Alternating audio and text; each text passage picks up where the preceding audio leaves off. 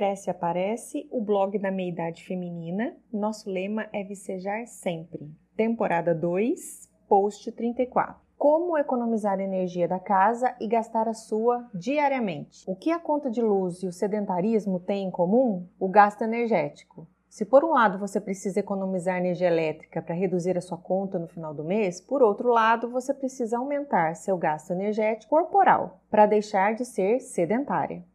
Em meio a um turbilhão de dicas disponíveis na internet, fica difícil combinar e aplicar as estratégias no nosso cronograma diário de atividades, seja no trabalho ou em casa. Para tentar organizar essas informações e deixá-las mais aplicáveis, vou dividir o texto de hoje em duas sessões. 1. Um, para te contar a minha experiência ao associar algumas dicas publicadas aqui no blog para adesão ao hábito de praticar atividades físicas e as adaptações necessárias que, entre erros e acertos, descobri ao longo do tempo dos testes. 2. Compartilhar pequenos truques que estão me ajudando a otimizar o uso de eletrodomésticos para tentar diminuir o custo da minha conta de energia elétrica no final do mês.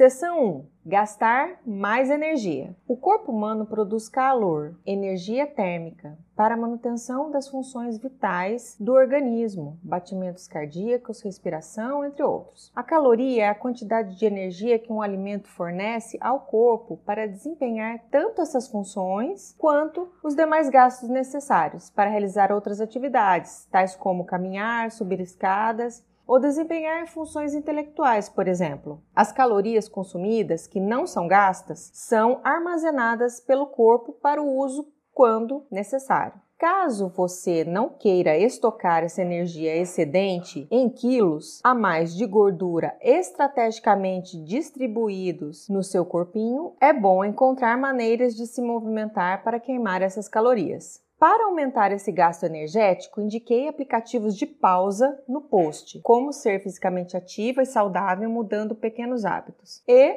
o contador de passos no post Não Desista de Ser Fitness. Agora, vou te contar a minha experiência com eles. O pedômetro foi usado como uma espécie de diagnóstico do meu nível de atividade física, para que eu pudesse incluir mais movimento no meu dia a dia, rumo a uma vida mais ativa.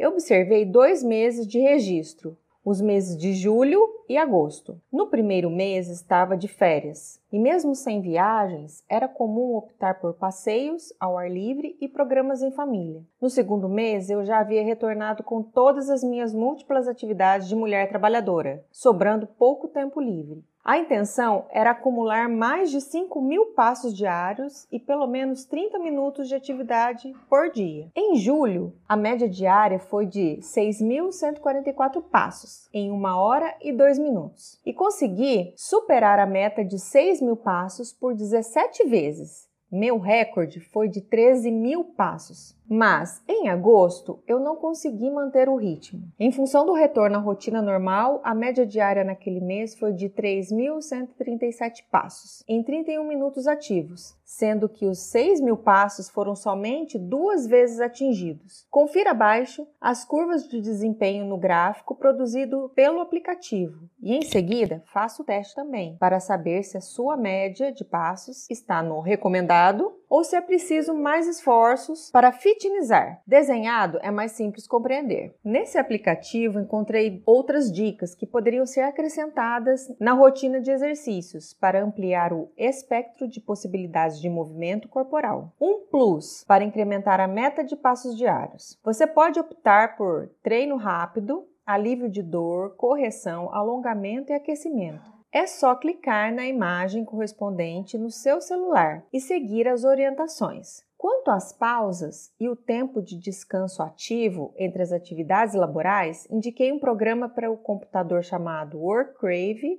e outro para o celular chamado Flip Focus. Inicialmente baixei ambos, porém observei que o aplicativo instalado no notebook se mostrou mais útil, visto que o meu trabalho é essencialmente realizado no computador. Decidi desinstalar o aplicativo do telefone e mantive o outro. O uso dos dois em simultâneo não foi efetivo, pois os lembretes e os sinais sonoros me confundiam, aumentando a burocracia para iniciar e finalizar as minhas atividades, o que me passou a sensação de aumento de cobrança em relação ao tempo para dar conta do planejado. Assim, sugiro eleger um deles conforme a sua necessidade de trabalho.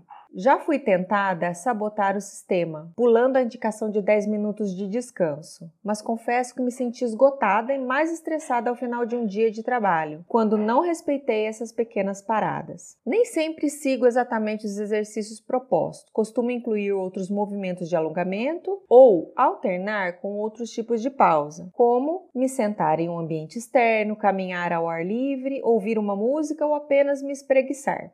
Veja um modelo de lembrete e o outro exercício oferecido pelo programa. Seção 2: Gastar menos energia. Acredito que você já teve um mini infarto ao checar a sua conta de luz deste mês de setembro, ou ao menos percebeu uns avisos sobre a taxa extra a pagar pela tal da bandeira da escassez hídrica, que acrescenta o valor de R$ 14,20 por 100 kWh. Segundo as notícias divulgadas na mídia, essa nova bandeira criada pela ANEL estará vigente nos próximos sete meses, até abril de 2022. Essa tarifa é acrescentada na conta de energia elétrica, independente da tarifa normal recebida. Por isso, precisamos encontrar estratégias de economia para, pelo menos, manter os custos mensais, ou melhor, reduzi-los. Qualquer detalhe faz a diferença para quem quer gastar menos. Então, tenho três dicas simples para evitar o desperdício de energia. Não deixe seus eletrodomésticos e aparelhos eletrônicos em stand-by. Manter o equipamento ligado sem estar usando, com aquela luzinha vermelha acesa, causa um gasto de energia desnecessário. Veja exemplos de gasto mensal aproximado por aparelho ligado enquanto ele não está em uso. TV ou console de videogame, 4,30 kWh por mês por aparelho. Se você tem mais unidades, multiplica esse valor pelo número de equipamentos. Microondas, 13,7 kWh por mês. Tire da tomada a máquina de lavar roupas quando não tiver em funcionamento. O roteador Wi-Fi quando for dormir. E desligue a luz se tiver apenas assistindo televisão. Afinal, não precisa de mais iluminação do que isso. Carregue a bateria do celular e notebook até completar os 100% e depois retire da tomada. Evite usar o aparelho de micro-ondas para descongelar os alimentos. Planeje o que vai comer no almoço no dia anterior à refeição. Retire sua comida do congelador e deixe descongelando na geladeira para cozinhar no outro dia. Mudando pequenos hábitos, será possível reduzir gastos com energia elétrica. No mais, com o calor que está fazendo, nem precisa usar o chuveiro elétrico para aquecer a água.